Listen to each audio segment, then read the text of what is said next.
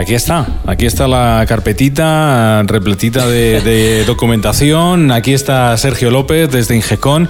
Aquí estamos en un nuevo podcast eh, hablando sobre el Passive House, hablando de lo más llanamente posible de los conceptos fundamentales, esos que queremos que os queden bien claros, porque seguramente quien ande escuchando este podcast, viéndonos por YouTube, eh, habrá hecho una búsqueda en Google, edificación Passive House, casa Passive House, habrá buscado en Google, habrá visto que IGECON está ahí bien posicionado, lo, podéis encontrar con ellos, pero eh, está buscando información, está buscando esa información que nosotros facilitamos en estos podcasts, eh, en la que, por ejemplo, y en este podcast en concreto, hablamos de esas diferencias, las fundamentales. Hay muchas, pero las diferencias principales, Sergio, entre un edificio normal y un edificio Passive House.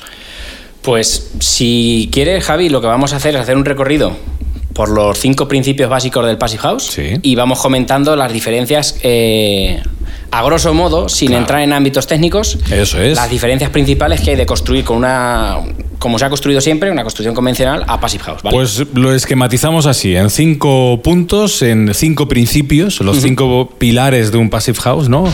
Y empezamos eh, lo comentábamos en el podcast anterior. Mucha gente confunde Passive House con solamente aislar, aislar un montón. Sí. El aislamiento es importante en un Passive House. El aislamiento es un principio básico, es, el, es un, principio muy importante, pero Passive House, como decíamos, no es solo aislamiento. Entonces, eh, diferencias entre el aislamiento que se, que se proyecta una construcción convencional de una Passive House, principalmente, es eh, no solamente por dimensión, que también, o sea, quiero decir, me explico una passive house lleva más, normalmente lleva más aislamiento que una construcción convencional, pero no solamente eso, que es lo que primero viene a la cabeza, sino también la planificación y la continuidad que le damos al aislamiento en una construcción passive house. No se trata de ponerse un abrigo muy gordo, sino que ese abrigo esté bien construido, se ciña bien al cuerpo, no haya fugas, ¿no? Correcto. Hay que planificar eh, la envolvente eh, térmica para que el aislamiento desde el suelo pasando por los muros por lo más este, al exterior posible y uniendo en cubierta, pues tengamos una envolvente totalmente cerrada, sin puntos de fuga o sin puntos sin aislar. Esto en una construcción convencional pues no se, no se planifica de este modo. Sin ir más lejos, pues eh, cuando en una construcción convencional hacemos una vivienda en planta baja, normalmente el suelo no se aísla. ¿Mm? Por ejemplo no se aísla. Entonces, nosotros, nuestro aislamiento en una construcción convencional parte de la fachada.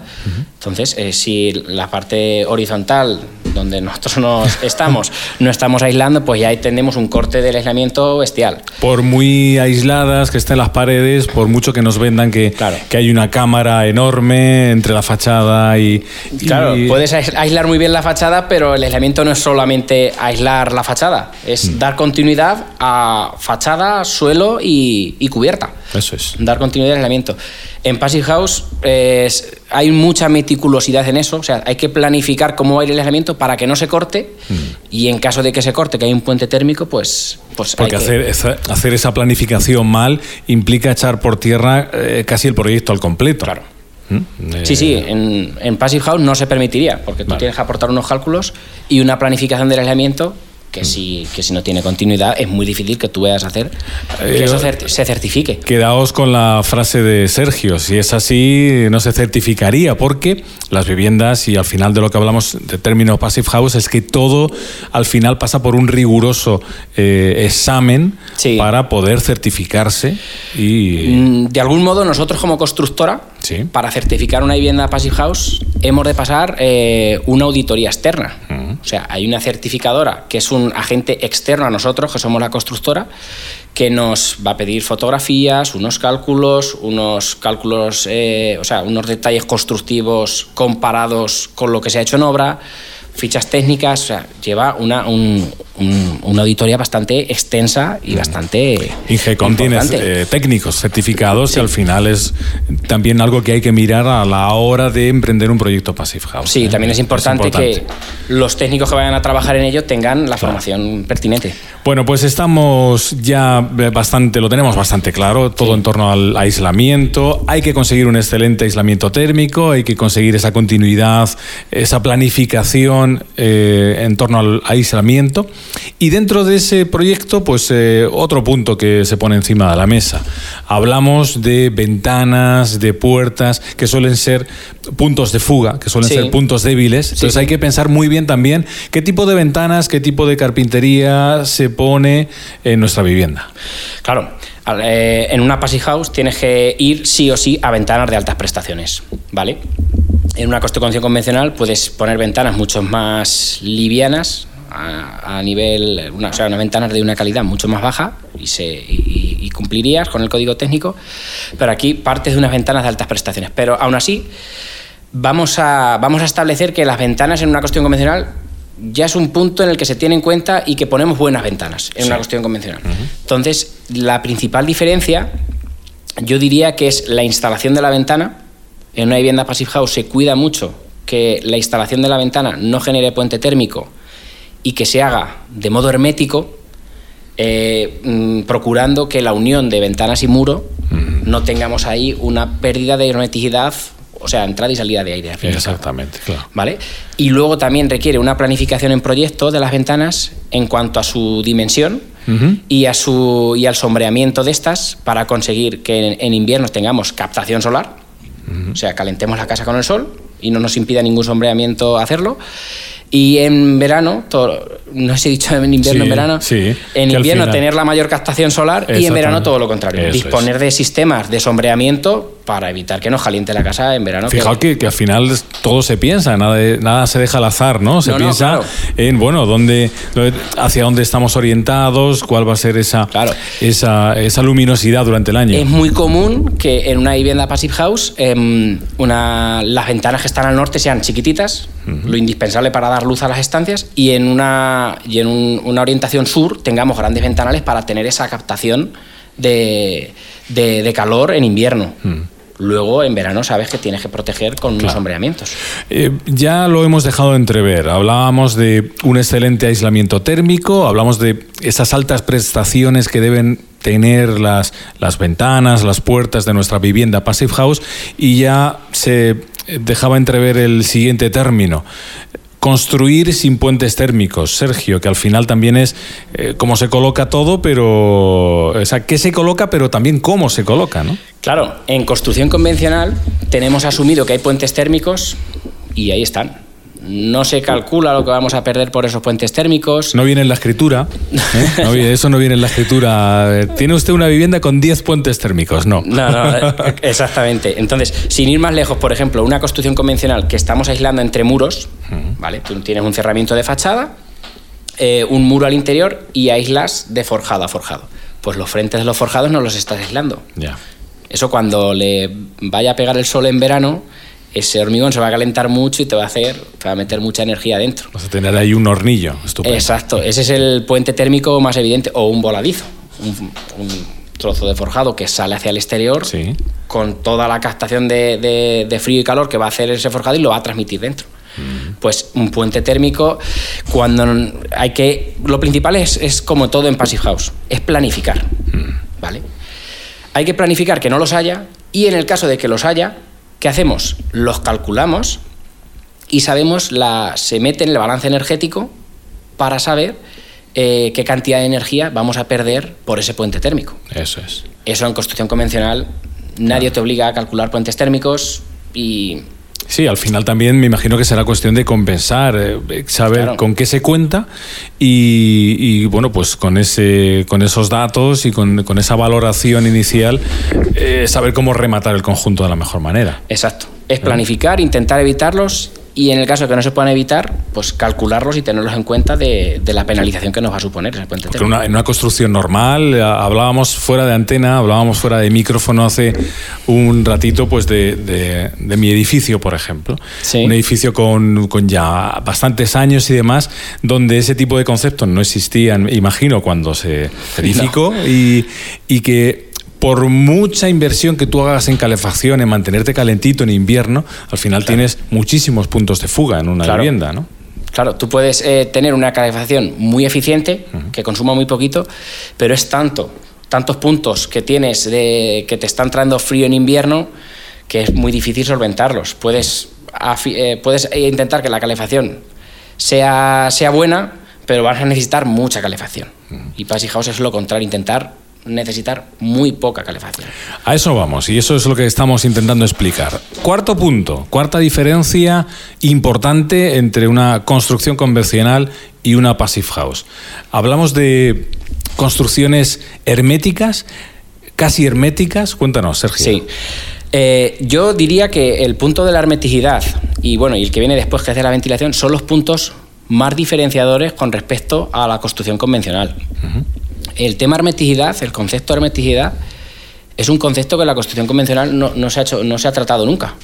Es decir, eh, una construcción convencional dice, oye, ¿cuál es la capa hermética?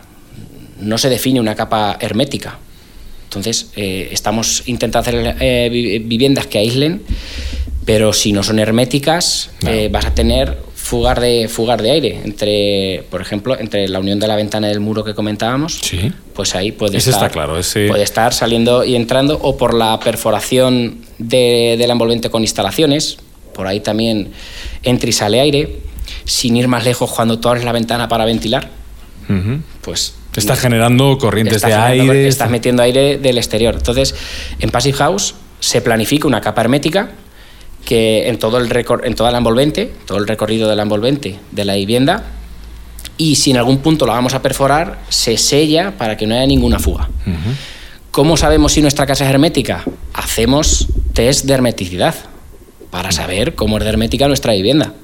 Y si eh, queréis seguir investigando en Internet, eh, si seguís las redes sociales de Ingecon, si lo buscáis por su página de Facebook, por eh, Twitter y demás, habéis puesto más de un vídeo, ¿no? De, haciendo, haciendo eh, estos test. Haciendo esos test en los que se comprueba y veis en esos vídeos perfectamente cómo, qué tipo de pruebas se hacen y, los resultados que se consiguen, ¿no? Yo siempre que, mm, el día que toca una prueba de hermeticidad, yo siempre digo que sometemos la vivienda a examen. Es un examen en toda regla, ¿no? Al final miráis un número y es, esto se aprueba o se suspende, ¿no? La House nos, el estándar Passive House nos limita esa hermeticidad a 0,6 renovaciones hora en esa prueba. 0,6 renovaciones, renovaciones hora. Exacto. Sometiendo la vivienda a sobrepresión y luego a depresión, o sea, hinchando el globo y luego sacando aire, vemos la, a, 50 pajales, ¿vale? A una presión determinada metemos aire, vemos lo que perdemos, ¿vale? Y está, eh, eh, está limitado a 0,6 renovaciones hora. ¿Qué pasa si hacemos un test en una vivienda convencional un test de hermeticidad, que normalmente no se hace, pero ¿qué pasa cuando lo hemos hecho? Porque se han hecho. Es que es como un tubo, ¿no? Entra y sale. Claro. Eh, luego, en, casos así, se han hecho test de hermeticidad en construcciones convencionales que en vez de 0,6 que te limita el Passage House, puedes tener en esa prueba, pues, 6 renovaciones hora, 8 renovaciones hora, Según por 10. 10 renovaciones hora. Sí, sí. O sea, tú puedes estar helando bien, pero tu casa cuando hace viento entra el aire por todos los sitios. Entonces, el aire te va a entrar en enero, fija, imagínate. entra de todo menos caliente. Exacto. Entonces, eh, no es solo aislar, que la hermeticidad es un punto es un punto muy importante. Bueno, pues lo tenemos presente y vamos a por el último, Sergio. Vamos a por, eh, quizás, no sé si será el punto en el que más dudas puede tener la gente cuando les planteáis un proyecto Passive House. Eh, eso de tener la necesidad de montar un sistema de ventilación mecánica. Y se preguntará la gente, ¿para qué? Si ya estos muy aislados y ¿para qué sirve ese sistema de ventilación? Pues un sistema de ventilación mecánica controla el, aire que entra y sale de la vivienda, eh, lo vas a tener controlado a través de la ventilación y para qué tener el aire controlado, para no acumular humedad en la vivienda, la humedad de nosotros respirando o de cuando cocinamos o de una ducha para no tener aire contaminado en la vivienda, nuestro propio CO2 que generamos eh, lo tiene siempre regulado. Entonces, eh, son multitud los, los, beneficios que lleva poner una ventilación. Hablamos de, un sistema, entiendo, eh, desde el desconocimiento también, entiendo que silencioso, Sergio. Sí, sí, sí. Llevan, se monta además con unos silenciadores y son es una instalación que trabaja a muy baja velocidad para evitar pues tener una tener ruido, tener, vibraciones. Y además creo que mm, por lo que he podido leer en torno a, la construcción passive house, encima es beneficiosa para la salud. Al final vivimos siempre en un entorno, aunque parezca que esto de Passive House es meternos en un huevo cerrado, donde no se ventila, que, nada más lejos de la realidad. Al final tenemos siempre aire limpio, renovado, y eso lo agradece nuestra salud. Hombre, evidentemente, tú tienes... Eh, además se ha puesto muy de manifiesto desde, desde la pandemia del coronavirus, el tema de la ventilación se ha puesto muy de manifiesto y es muy, sobre todo al principio, ir a un bar y estar con ventanas abiertas. Todo abierto. Todo abierto, para ventilar, para, para que tengamos aire limpio. Mm. Pues eso lo consigue una vivienda Passive House por el sistema de ventilación. Recordemos que el sistema de ventilación tiene una recuperación de calor que de modo que, al mismo tiempo que tú estás ventilando, el aire que sale y entra de la vivienda se ponen en contacto sin mezclarse, cediéndole la energía el uno al otro. Mm. Me explico que si tenemos, si tenemos el interior de la casa 20 grados y fuera cero, ese intercambiador de calor lo que hace es el calor que, que tenemos mantenerlo cediéndoselo al que va a entrar. ¿Vale? O sea, el calor no, es como abrir la ventana y que entre y salga el aire de forma aleatoria. Aquí se controla y se cede la energía del aire que sale al que entra. Al final se busca minimizar pues esos drásticos cambios de temperatura, se intenta minimizar pues eso, que, nuestra vivienda por cuestiones ajenas pierda o gane temperatura dependiendo del caso. Sí, sí, la ventilación, vamos, es súper importante. Eh, hasta ahora no se ha tenido en cuenta la, ventilación, la importancia de la ventilación en viviendas, pero es súper importante para el descanso, para la salud, para eh, casos de, bueno, de, de alergias, de, para... Ventilar nuestras abuelas ya lo tenían claro. que había que ventilar, ¿eh? Lo primero al levantarse por la mañana hay que ventilar, hay que airear. Eso está claro, ¿no? Está claro. Hay que ventilar y hay que airear. Lo que pasa es que vamos a intentar hacerlo de manera mucho más moderna. Venidos al siglo XXI con Passive House y intentando que ese, eh, bueno, pues esa ventilación, esa renovación de aire, pues no sea a cambio de perder grados o de ganarlos sin quererlo. Claro, no, de nada serviría aislar si luego para ventilar, que es estrictamente necesario, vamos a abrir las ventanas. Claro estas máquinas son, vamos, yo soy un enamorado de estas máquinas porque es una tecnología que funciona y que, y que nos aporta muchísimo. Claro. También lo decíamos en el anterior podcast, que si luego te sale un día esplendoroso en mayo con 25 grados y nos apetece estar todo el día con las ventanas abiertas, pues tampoco pasa nada, porque la temperatura exterior eh, no, pasa nada si la mantenemos o la eh, adoptamos en nuestra casa. Ahondando en la ventilación, las máquinas llevan un sistema de bypass que si detecta que el aire de exterior es confortable, directamente abre y transmite temperatura sin pasar por el intercambiador. Sí, sí, sí, que directamente, dice, bueno. Abre y dice, en la calle, en día de verano, por la noche, dice, en la calle fresquito bueno. Pues, Vamos a aprovecharlo, ¿no? Claro, la, la, propia máquina lleva un sensor, abre el bypass y directamente te entra aire del exterior. Continuamente, las 24 horas del día, aire limpio, renovado. Estupendo, estupendo. Todos son ventajas. Bueno, yo creo que han quedado más o menos claras. Tenemos cinco mm, diferencias fundamentales. Podríamos dedicar un podcast casi a cada una de ellas, sí. pero hemos intentado resumirlo mucho y que os queden claro, bueno, pues esos conceptos en torno al aislamiento, a las ventanas y puertas de altas prestaciones, a los puentes térmicos, a, la, a lo hermético o no de la construcción passive house y a la ventilación mecánica. Cinco grandes diferencias entre las muchas que hacen que merezca la pena meterse en un proyecto Passive House. Completamente. Bueno, seguiremos hablando de Passive House con IGECON, con Sergio y con bueno, pues con eh, todas esas dudas que nos van a ir surgiendo. También nos podéis dejar comentarios bien si escucháis el podcast a través de Evox, otra plataforma de podcast, si lo veis a través de YouTube también os podéis dejar comentarios en los vídeos, porque esas dudas que os puedan surgir también las podemos tratar en un futuro en otros podcasts. Correcto. Hasta la próxima, Sergio. Gracias, Javi. Adiós, amigos. Hasta, luego.